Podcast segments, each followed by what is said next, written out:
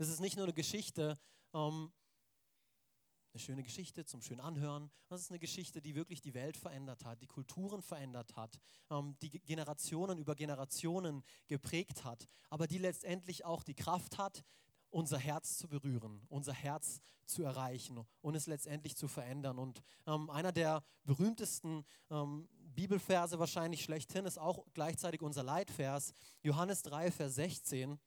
Denn Gott hat die Welt so sehr geliebt, dass er seinen einzigen Sohn hingab, damit jeder, der an ihn glaubt, nicht verloren geht, sondern das ewige Leben hat. Vater, ich danke dir so sehr dafür, dass du uns liebst, dass du einen Plan für unser Leben hast, Gott, und dass deine Liebe, wenn wir das begreifen, Gott, das verändert alles. Das verändert die Art und Weise, wie wir leben, wie wir die Dinge sehen, Gott. Und so bete ich in Jesu Namen, Papa, dass du unsere Herzen veränderst, wie nur du das tun kannst. Jetzt in diesem Moment sprich du zu uns, Gott. Ich danke dir dafür, dass du Antworten auf Fragen hast,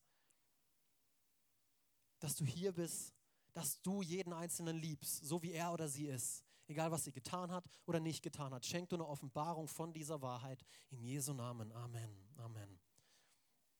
Ich will, falls ihr mitschreibt, ähm, ihr habt wahrscheinlich ähm, auch auf euren Stühlen oder am Eingang ähm, vielleicht einen Zettel bekommen zum Mitschreiben. Wenn nicht, habt ihr vielleicht ein Notizbuch oder so ein tolles Smartphone dabei. Ähm, da kann man auch mitschreiben. Ich will den Predigttitel für heute, will ich die unendliche Geschichte, will ich ihn nennen. Die unendliche Geschichte.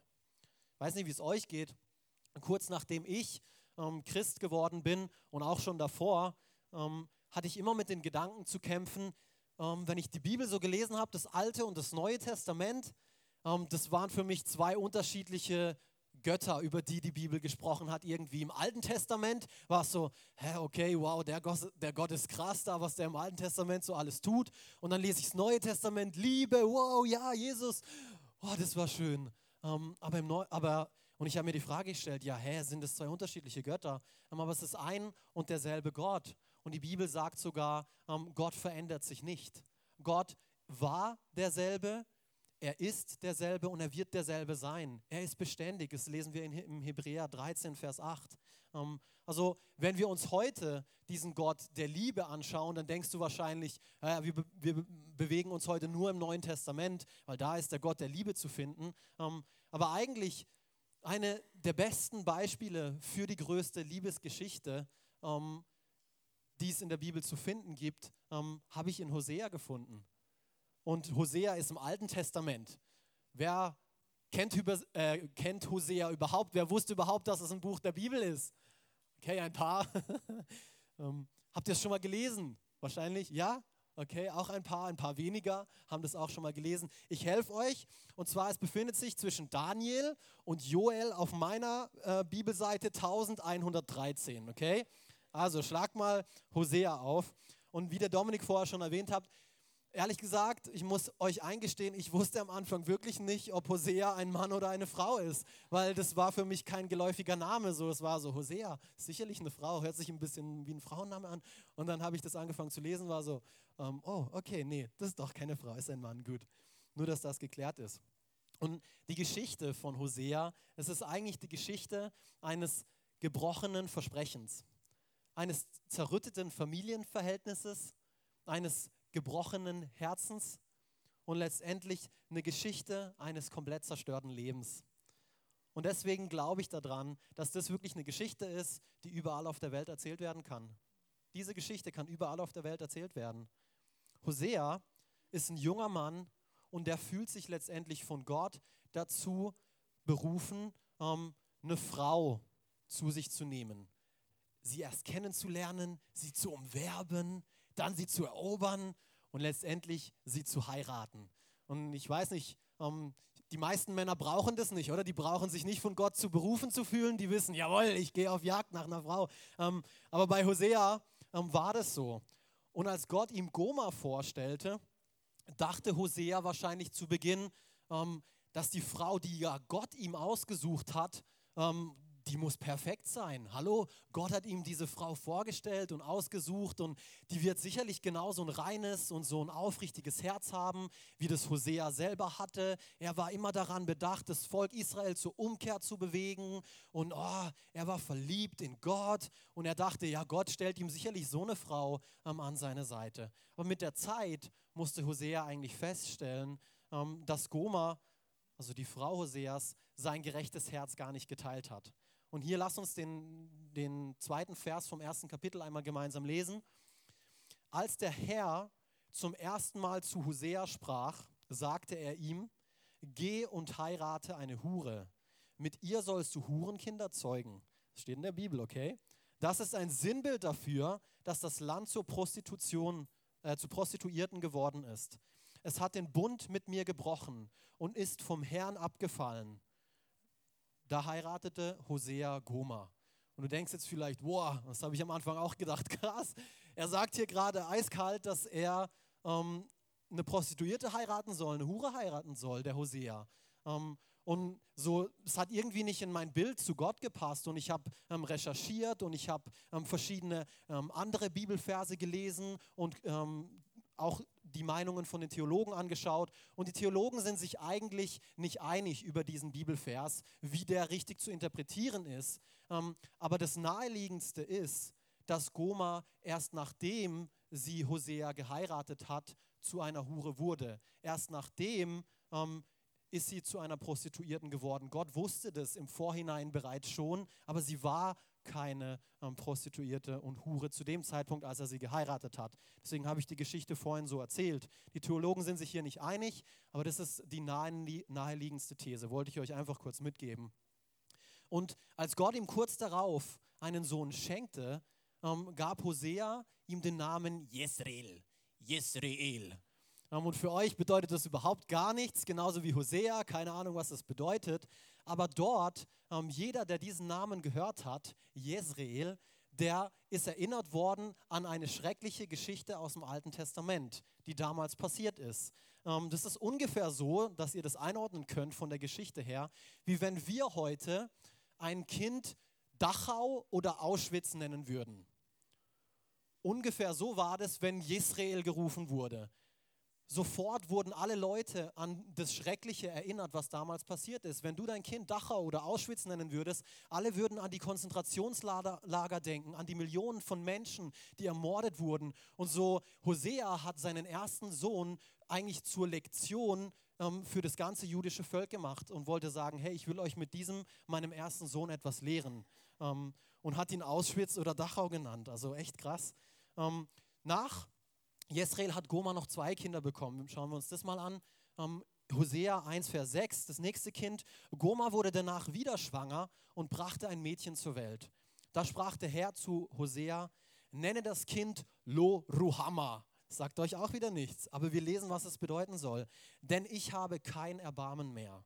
Also ähm, Lo, Ruhama oder wie auch immer bedeutet kein Erbarmen mehr mit den Israeliten und werde ihre Schuld nicht länger vergeben. Das dritte Kind hieß, als Goma ihre Tochter Loruhama nicht mehr stillte, wurde sie ein drittes Mal schwanger und brachte einen Jungen zur Welt.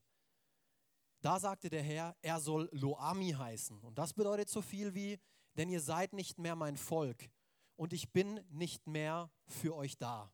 So Loami bedeutet, ich bin nicht mehr für euch da. Und diese drei Kindernamen, ähm, die zeigen uns eigentlich zwei verschiedene Dinge auf. das Erste, was sie uns aufzeigen, ist eigentlich eine Kurzfassung von der Geschichte Israels bis zum damaligen Zeitpunkt. Weil wir haben gesehen, dass Israel Gottes auserwähltes Volk war anhand von diesen Versen, dass sie einen Bund mit ihm eingegangen sind, nachdem er sie aus Israel rausgeholt hat, aus der Gefangenschaft, aus der Knechtschaft vom Pharao über 400 Jahre und er hat sie befreit und so das Volk Israel war voller Liebe für Gott, oh, unser Befreier, und haben einen Bund mit ihm geschlossen, haben ihm ein Versprechen gegeben, ja, wir werden dir für immer treu sein, wir werden dir folgen. Aber kaum nachdem sie ihm dieses Versprechen gegeben haben, haben sie was gemacht? Sie haben angefangen, diesen Bund, dieses Versprechen zu brechen. Und das sehen wir hier in diesen Versen. Das ist das erste Bild, was wir da bekommen. Und das zweite Bild ist, wir bekommen eine Einsicht in die zerrütteten Familienverhältnisse vom Prophet ähm, Hosea selbst. Eben, wir haben gesagt, dass die ähm, Bedeutung, dass die Bedeutung der Kindernamen Loruama kein Erbarmen bedeutet und Loami nicht mein Volk. Ähm, das deutet gleichzeitig darauf hin, dass Hosea irgendwann feststellen musste, dass diese beiden Kinder eigentlich gar nicht von ihm waren. Es war nicht sein Volk, es war nicht sein Kind. Und so, obwohl Goma Ehebruch begangen hatte, ähm, war Hosea nicht bereit, sich scheiden zu lassen. Er hat sich geweigert. Seine Liebe war einfach zu groß für diese Frau, die Gott ihm an die Seite gestellt hat. Und dann kommt ein weiterer Rückschlag für Hosea, dessen Vermutung, nicht der Vater von diesen beiden Kindern zu sein, noch tief gesessen ist und sich mit, dieser, mit dem nächsten Vers auch bestätigt. Hosea 2, Vers 7. Ja, ihre Mutter war wie eine Hure. Sie hat es mit anderen Männern getrieben. Sie sagte, ich laufe meinen Liebhabern nach. Die geben mir Wasser und Brot, Wolle und Leinen, Öl und Getränke. Also hier hat Goma Hosea verlassen. Goma hat Hosea verlassen. Sie hat Ehebruch getrieben und hat ihn letztendlich verlassen. Sie dachte wahrscheinlich, ähm, hey, irgendwo anders werde ich meine Lage schon verbessern. Ich, ein noch größeres Haus, hey, ach, mein ganzes Leben lang ein, mit, mit einem und demselben Mann. Nee, ich will ein bisschen dynamischere Familienverhältnisse. Das, das, ist, das ist nicht das, was ich mir vorgestellt habe. Ich brauche ein bisschen mehr, mehr Abwechslung. Und ich musste auch daran denken, könnt ihr euch vorstellen, wie das Geschwätz angefangen hat, dort zu dem Zeitpunkt? Oh, der Prophet, auf den alle geschaut haben. Hey, seine Frau hat ihn verlassen. Hey, habt ihr es mitgekriegt? Seine Frau hat ihn verlassen. Oh, dann gab es andere, die wahrscheinlich gesagt haben, es geschieht ihm recht, der ist so damit beschäftigt, allen anderen zu sagen, was richtig und was falsch ist, was sie tun sollen, was sie lassen sollen. Aber er kann nicht mal dafür sorgen, dass seine eigene Familie zusammenbleibt. Das geschieht ihm recht. Und wieder andere kannten beide. Sie kannten Goma und sie kannten Hosea. Und sie wussten, dass Goma Hosea betrogen hatte. Und so haben sie gesagt, hey, ähm, es, ist besser für, es ist besser für Hosea, dass sie endlich weg ist, ähm, weil sie hat doch sowieso alles ähm, vermasselt. So ist es gut. Und so wie es den meisten Leuten passiert, die denselben Weg wie Goma gehen und versuchen, ähm, ihre Lebenssituation, ihre Umstände irgendwo anders ähm, zu verbessern, indem sie sich daraus flüchten aus dem Leben, ähm, das sie gerade leben, zu dem sie sich verpflichtet haben zu leben. Ähm, so passiert es zu Anfang, dass es scheint, alles wird besser. Oh ja, oh ja, die neuen Liebhaber, oh, die geben mir das, nach dem ich immer gesucht habe. Aber irgendwann findest du dich ganz unten, ganz unten am Boden. So ging es auch Goma. Goma wurde von Mann zu Mann gereicht, bis sie sich selbst nicht einmal mehr das Nötigste ähm, leisten konnte zum Unterhalt. Hosea 2, Vers 9. Vergeblich läuft sie hinter ihren Liebhabern her. Sie wird sie suchen, aber nicht finden. Zuletzt wird sie sich besinnen. Ganz zum Schluss. Ich will nach Hause zurückkehren zu meinem ersten Mann. Ist auch wieder die Bestätigung hierfür. Zu meinem ersten Mann, denn bei ihm ging es mir besser. Hoseas leidenschaftliche Liebe hat trotz all dem, was Goma ihm angetan hat, die hat nicht nachgelassen. Und deshalb beschenkte er sie mit Gold, mit Silber, ohne dass sie davon wusste denn er konnte es einfach nicht ertragen zu sehen, wie seine geliebte Frau leidet, was sie durchmacht. Er hat sie von der Ferne beobachtet und hat, sein Herz ist davon zerrissen worden. Und das lesen wir hier in ähm, Hosea 2, Vers 10. Doch Goma hat die Geschenke von Hosea gar nicht geschätzt. Sie hat alle anderen dafür verantwortlich gemacht, ähm, dass die Geschenke von ihnen kommen, nicht von, äh, nicht von Hosea. Äh, Hosea 2, Vers 10. Sie hat nicht erkannt, dass ich es war, der ihr Getreide, Most und Öl gegeben hat. Mit Silber und Gold habe ich sie überschüttet. Sie aber hat alles ihrem Götzen Baal zu Füßen gelegt. Und jetzt an dem Punkt, bevor du genau dasselbe tust wie ich, nämlich anfängst zu richten und zu denken, Mann, was ist denn die Goma für eine? Ähm, wie kann sie nur so etwas tun? Ähm, will ich dir eins sagen, weil du und ich, wir haben unser Leben genauso gelebt wie Goma. Unser ganzes Leben lang haben wir genauso gelebt wie Goma. Aus Gottes Hand allein kommt alles Gute. Er ist es, der uns mit all dem beschenkt, was wir haben. Alles Gute kommt von Gott. Aber wir sind so schnell darin, jedem anderen dafür zu danken, außer der Quelle, von dem eigentlich alles herkommt. Und ich, es ist nicht verkehrt, dankbar zu sein. Sei dankbar für die Regierung. Deswegen beten wir jeden Sonntag für die Regierung, dass sie Schutz bietet. Sei dankbar ähm, für deinen Arbeitgeber, dass er dir eine Arbeitsstelle anbietet. Sei dankbar für diese Dinge. Sei dankbar für deine Familie, dass du eine Familie hast und andere vielleicht nicht mehr. Sei dankbar für deine Freunde, für gute Freunde, die ehrlich zu dir sind und die dir nicht nur das sagen, was du hören ähm, willst, sondern das, was du hören brauchst. Sei dankbar für solche Dinge. Sei dankbar für deinen Ehepartner. Sei sogar dankbar für die Gemeinde. Hoffentlich bist du dankbar für die Gemeinde, in der du gerade bist. Ähm, aber wir dürfen nicht vergessen, dass letztendlich all das von Gott kommt. All das kommt von Gott. Jakobus 1, Vers 16 bis 17. Wir kommen ähm, hier ins Neue Testament.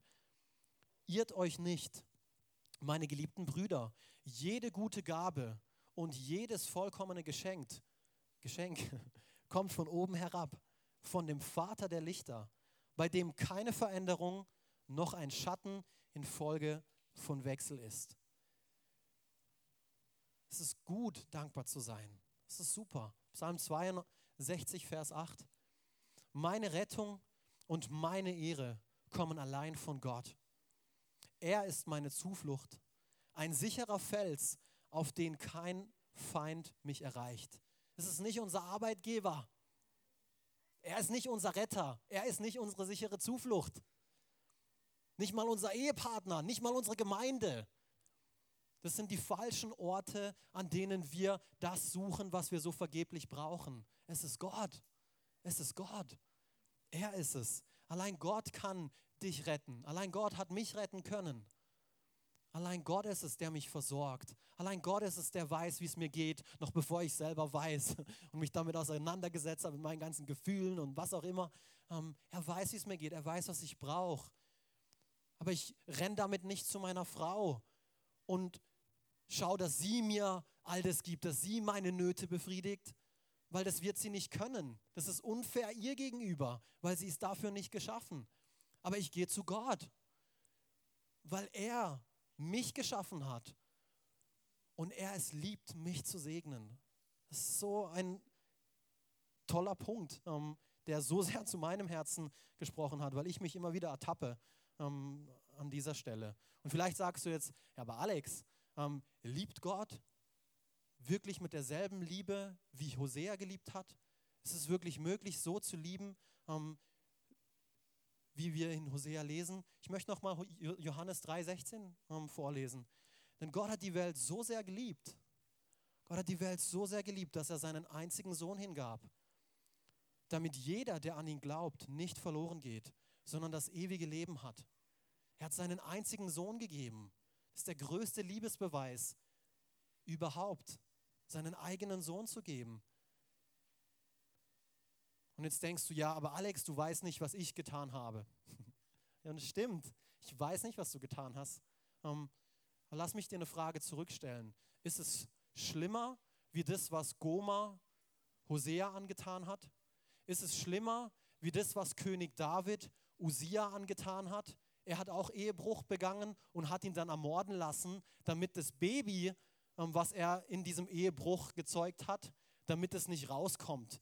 Der König David, der Mann, über den Gott sagt, hey, ich bin der Mann, ähm, David ist der Mann nach Gottes Herzen, der hat solche Dinge getan. Und trotzdem spricht Gott das über ihn aus. Er ist ein Mann nach meinem Herzen. Ist es größer, ist es schlimmer, was du getan hast, wie das, was Saulus oder Paulus im Neuen Testament getan hat? Er hat Christen verfolgt und hat sie ermorden lassen und hatte Freude daran. Ist es schlimmer wie das? Und selbst wenn, Römer 5, Vers 8, Gott dagegen, oh, ich liebe diesen Vers, den könnt ihr euch irgendwo an den Kühlschrank oder an ach, irgendwo hinhängen. Hängt ihn euch irgendwo hin. Der ist so begeisternd. Gott dagegen beweist uns seine große Liebe dadurch, dass er Christus sandte, damit dieser für uns sterben sollte, als wir noch Sünder waren. Als wir noch Sünder waren. Christus hat das Sündenproblem ein für alle Mal, ein für alle Mal ans Kreuz geheftet, erledigt, unterschrieben mit seinem Blut. Das ist abgeschlossen. Weil durch die Sünde war es nicht mehr möglich, in Beziehung zu Gott zu kommen. Es war nicht möglich, dem Menschen.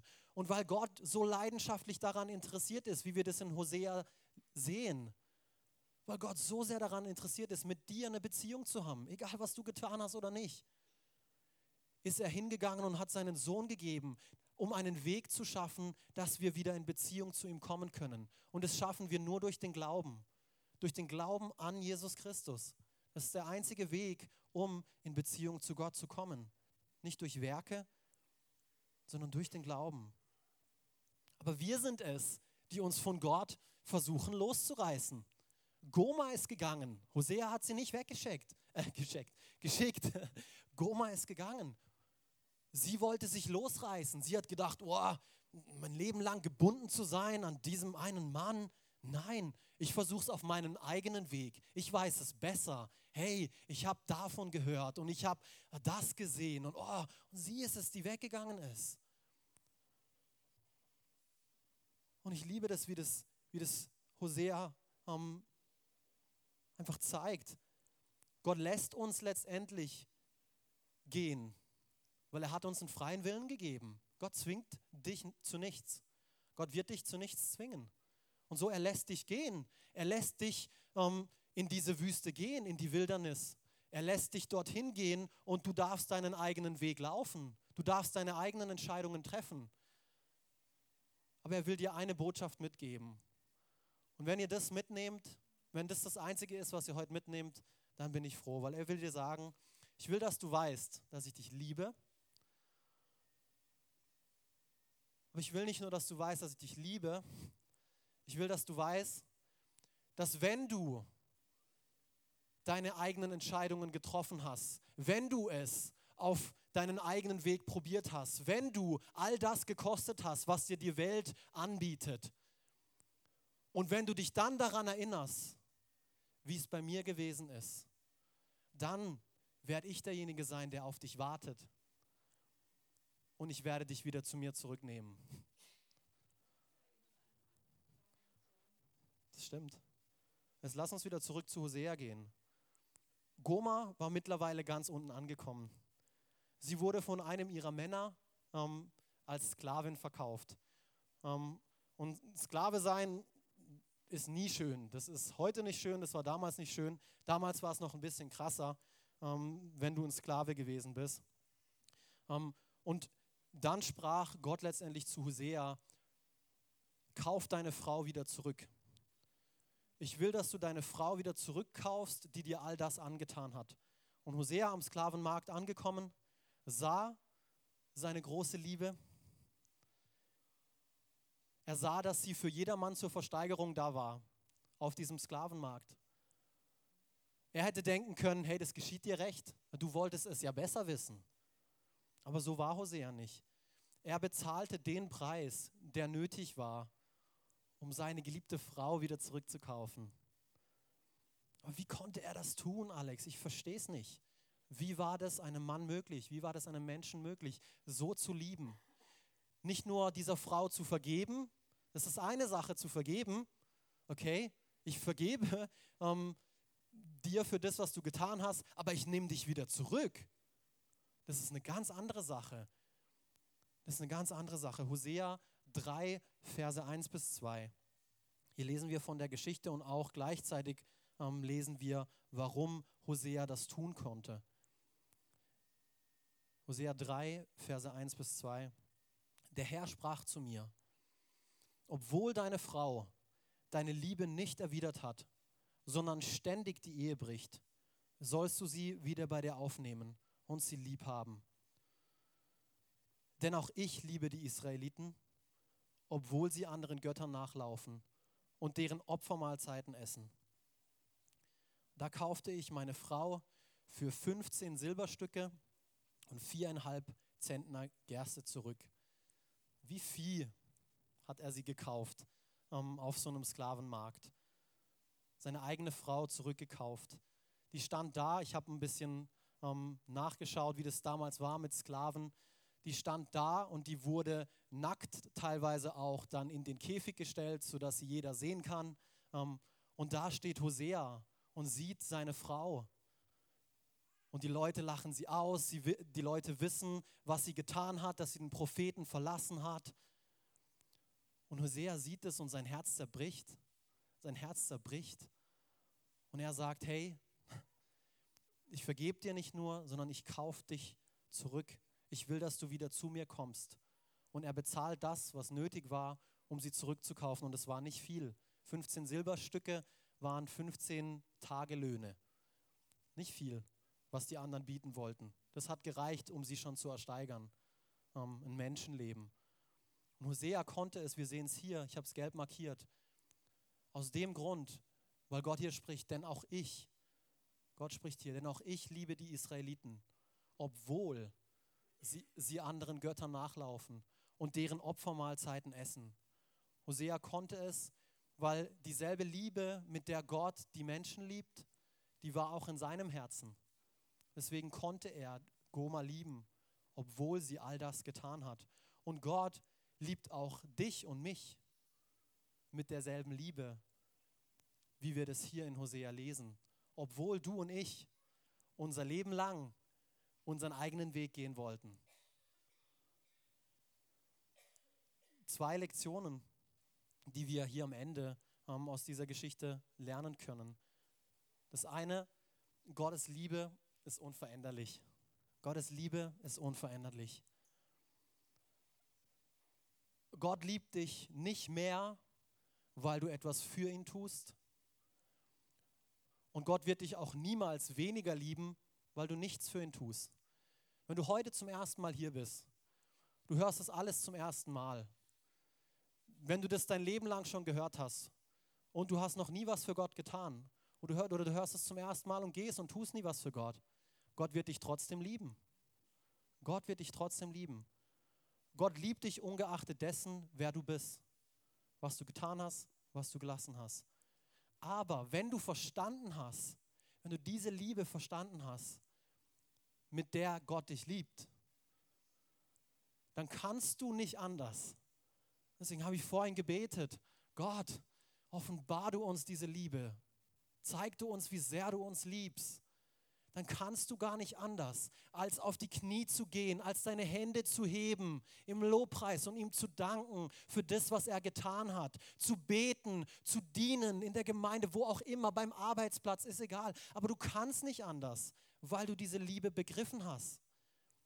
Weil du festgestellt hast, mit was für einer Liebe er dich liebt. Und deswegen, oh, das hat mir so gut getan, mich vorzubereiten für diese Botschaft, weil ich wieder neu erleben durfte, wie sehr Gott mich liebt. Und ich weiß, wie ich die Zeit in der Vorbereitung genossen habe, ähm, wo ich nicht so gut vorangekommen bin. Ähm, und dann sind nur noch ein paar Tage bis Sonntag ist und du ähm, eben willst den Leuten was sagen und so, bist du schon so ein bisschen ähm, da dran. Okay, ich bete jetzt ähm, damit Gott mir endlich eine Antwort gibt und damit ich was ähm, vorbereiten kann. Und, und ich habe gemerkt, ich rutsche wieder in diese Buchführungsmentalität zurück, ähm, von der viele von uns hier noch drin sind. Ich tue was für Gott, dann tut er was für mich. Wenn ich was für Gott tue, dann wird das passieren. Und so ich habe gemerkt, wie der Heilige Geist mich da überführt und sagt, hey Alex, wie wäre es, wenn du einfach nur Zeit mit mir jetzt verbringen willst? Wie wäre es, wenn du mir einfach nur das sagst, was auf deinem Herzen ist? Wie wäre es, wenn du mir einfach nur singst? Wie wäre es, wenn du einfach nur betest und mir sagst, wie dankbar ich für dich bin? Und in dem Moment, als ich das angefangen habe zu tun, oh, es war der Hammer, weil es war, ich habe das, was ich gebraucht habe, das habe ich getan und damit gesät. Und genau das habe ich von Gott bekommen. Ich wollte, dass er mit seiner Gegenwart kommt und mir Antworten gibt, mir hilft bei der Predigtvorbereitung. Also bin ich hingegangen ähm, und bin zu ihm gekommen und habe einfach gesagt, Gott, ich bin hier und eben, es juckt mich nicht, ähm, eben was jetzt am Sonntag kommt oder so. Deine Gemeinde ist dir viel wichtiger, wie ich es, äh, wie, wie mir deine Gemeinde ist. So, du hast was vor für diese Leute, du möchtest zu diesen Leuten sprechen. Ich will einfach jetzt Zeit mit dir verbringen. Und ich hatte eine hammermäßige Zeit mit ihm. Und danach war ich nicht viel weiter. Ich hab, er hat mir nichts gesagt von wegen, hey, ja, das, das, das und in die Richtung sollst du gehen. Aber ich habe die Zeit einfach genossen. Und danach habe ich mir gar keine Gedanken mehr drüber gemacht. Oh Mann, was kann ich am Sonntag denn sagen oder was nicht? Und ich ein, bin einfach hingegangen und habe die Zeit mit ihm genossen. Ich habe mir bewusst gemacht, Gott, deine Liebe ist unveränderlich. Ich kann jetzt nichts tun, ähm, um mir diese Liebe zu verdienen. Ich genieße es jetzt einfach. Eine weitere Geschichte in der Predigtvorbereitung ähm, mit meiner Frau. Manchmal bin ich so ein kleiner Aufmerksamkeitsjunkie und dann ist es wie so ein bisschen, dann schreie ich so ein bisschen, also ich mache das nicht so, aber ähm, und dann, ist, dann weiß meine Frau genau, oh, jetzt braucht er wieder Aufmerksamkeit, der Alex. Ähm, und sie hat es dann zu mir auch gesagt, oh Schatz, brauchst du jetzt wieder Aufmerksamkeit, gell? Ähm, und dann habe ich gesagt, ja, aber in dem Moment, wo sie es zu mir gesagt hat, hat mich der Heilige Geist wieder überführt, weil ich war so, ich habe es euch vorhin auch schon gesagt, hä, ich gehe zu meiner Frau und hole mir von ihr Aufmerksamkeit, all das, was ich brauche. Wieso gehe ich nicht direkt zu Gott? Und es ist nichts Verkehrtes daran, weil sie hat dann auch gleich gesagt, ja, aber Schatz, du brauchst mich halt schon. Es ist schon okay, dass du zu mir kommst und dass du mir von mir Aufmerksamkeit holst. Ich kann dir deinen Kopf kraulen und, und, und. Okay, das kann Gott nicht. Auf jeden Fall, ich habe das dann auch verstanden, habe gesagt, ja, ich weiß, ich habe nur gemerkt, wie das mich gerade überführt hat, ähm, dass du nicht meine Quelle bist, ähm, zu der ich eigentlich gehen sollte, ähm, sondern dass Gott es ist. Ähm, und so hier dieser erste Punkt, Gottes unveränderliche Liebe. Ähm, der ist ein harter Brocken für viele von uns hier, ähm, wahrscheinlich. Denn wir haben oftmals diese Buchführungsmentalität. Aber Gott liebt dich. Einfach so. Einfach so. Der zweite Punkt. Gottes Liebe hört niemals auf. Gottes Liebe ist nicht nur unveränderlich, sondern Gottes Liebe hört niemals auf. Gottes unendliche Liebe. Deswegen auch die unendliche Geschichte. Vielleicht sitzt du hier und du schreist aus deinem ganzen Herzen, wo bist du Gott? Wo bist du? Vielleicht in einer spezifischen Situation, in der du dich gerade befindest, was gerade in deiner Arbeit am passieren ist, in deiner Familie, in deinem Umfeld. Du schaust dir die Welt an und fragst Gott, wo bist du bei all dem, was passiert? Wo bist du? Und jedes Mal, wenn du mir diese Frage stellst, kann ich dir eigentlich nur eine Antwort geben und die lautet, er ist hier. Gott ist hier. Und das sehen wir auch in der Geschichte von Hosea. Er ist es nicht, der verloren gegangen ist, der sich entfernt hat, sondern du bist es. Ich war es. Goma war es. Sie ist gegangen von ihm. Er hat sich nicht von uns entfernt. Gott ist da. Aber wir treffen die Entscheidungen, das auch anzunehmen, in Gottes Gegenwart zu sein, Zeit mit ihm zu verbringen, es einfach nur zu genießen, gar nichts zu tun. Stell dir das mal vor. Du musst gar nichts tun für Gott. Wow. Jakobus 4, Vers 8, mit dem Vers möchte ich gern schließen. Sucht die Nähe Gottes, dann wird er euch nahe sein. Das ist das, was ich lernen durfte zu praktizieren. Gott ist immer da. Aber in dem Moment, wo ich ihn suche, werde ich diese Nähe auch erleben. Ich werde sie spüren. Ich werde es ja, erleben. Gott ist immer da. Wascht die Schuld von euren Händen, ihr Sünder. Reinigt eure Herzen, ihr Unentschlossenen. Gemeinde, lasst uns hier zum Schluss ähm, gemeinsam beten. Würdet ihr mich ähm, unterstützen? Vater, ich danke dir einfach so sehr dafür, für diese unveränderliche Liebe. Diese Liebe, die nicht gegründet ist darauf, auf was wir tun oder lassen oder was wir sind, Gott. Du bist Liebe. Gott, und das sehen wir durch die ganze Bibel hinweg. Von Anfang an, vom Mose bis Offenbarung, Gott. Du bist Liebe. Du kannst nicht anders, als den Mensch zu lieben. Wir begreifen das nicht, Gott.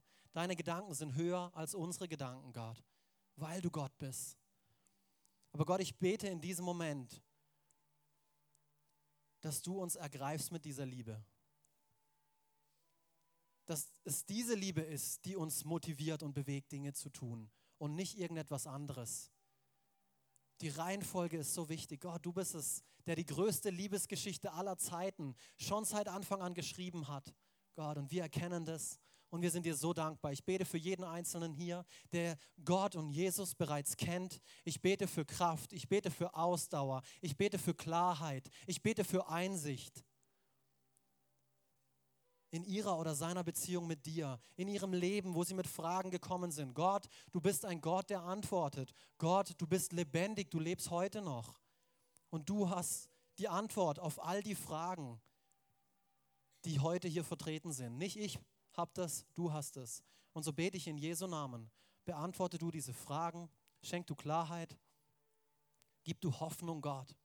Gib du Hoffnung gerade jetzt in dieser Weihnachtszeit für jeden Einzelnen, der hier ist. Vielleicht bist du in einer hoffnungslosen Situation. Du glaubst, es ist hoffnungslos. Aber Gott will dir Hoffnung schenken. Nichts ist unmöglich für ihn. Und wenn du heute hier bist und diese unendliche Liebe, diese unendliche Geschichte von Gottes Liebe für die Menschheit, wenn du von der noch nie vorher persönlich gehört hast oder die auch noch nie persönlich angenommen hast. Und ich rede hier nicht davon, ähm, in die Kirche gegangen zu sein, ähm, getauft zu sein als Kind. Ähm, das löst diese Sündenschuld, die, von der Jakobus hier spricht, nicht. Das löst dieses Problem nicht, dass dein Papa vielleicht geglaubt hat oder deine Mama. Gott will, dass, es dass du es persönlich machst. Er will dir deine, de, seine Liebe persönlich zeigen. Wenn du dich zum allerersten Mal Jesus Christus nahen möchtest, dann möchte ich dir heute, dann möchten wir dir heute die Gelegenheit geben und diesen, dir bei diesem Schritt helfen. Und das tun wir durch ein einfaches Gebet. Und es kann ungefähr so lauten, lieber Gott, ich komme jetzt vor dich und ich erkenne, dass ich ein Sünder bin, ich brauche dich in meinem Leben. Verändere du mein Leben, mach du alles neu. Ich habe erkannt, deine Liebe hat mich so bewegt. Und ich weiß nicht wieso, ich verstehe nicht, wieso du mich so sehr geliebt hast, aber ich will dich auch lieben lernen. Und wenn du dieses Gebet sprechen möchtest, ähm, dann lass es mich kurz mit erhobener Hand wissen. Zeig mir es einfach ganz kurz. Ich will dich nicht bloßstellen, nicht nach vorne rufen, wenn du zum allerersten Mal diese Entscheidung triffst, dann will ich dich unterstützen, dann will ich mit dir gemeinsam beten. Viele von uns hier haben diese Entscheidung schon getroffen. Du bist nicht der Erste, nicht die Erste, die so eine Entscheidung trifft. Aber ich kann dir eins sagen, es ist die beste Entscheidung, die du in deinem Leben jemals tun wirst. Und so möchte ich dir die Gelegenheit dafür geben.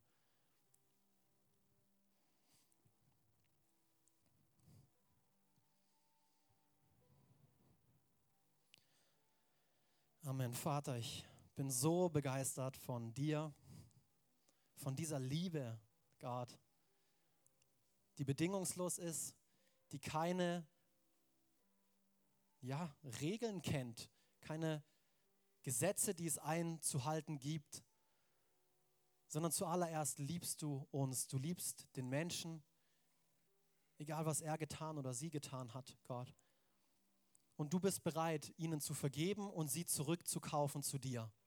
Und wenn es hier jemanden gegeben hat, der das gerne für sich zum allerersten Mal in Anspruch nehmen will und das vielleicht zu Hause für sich beten will, Gott, sich nochmal Gedanken darüber machen will, das Ganze noch am Auschecken ist, das ist okay, Gott.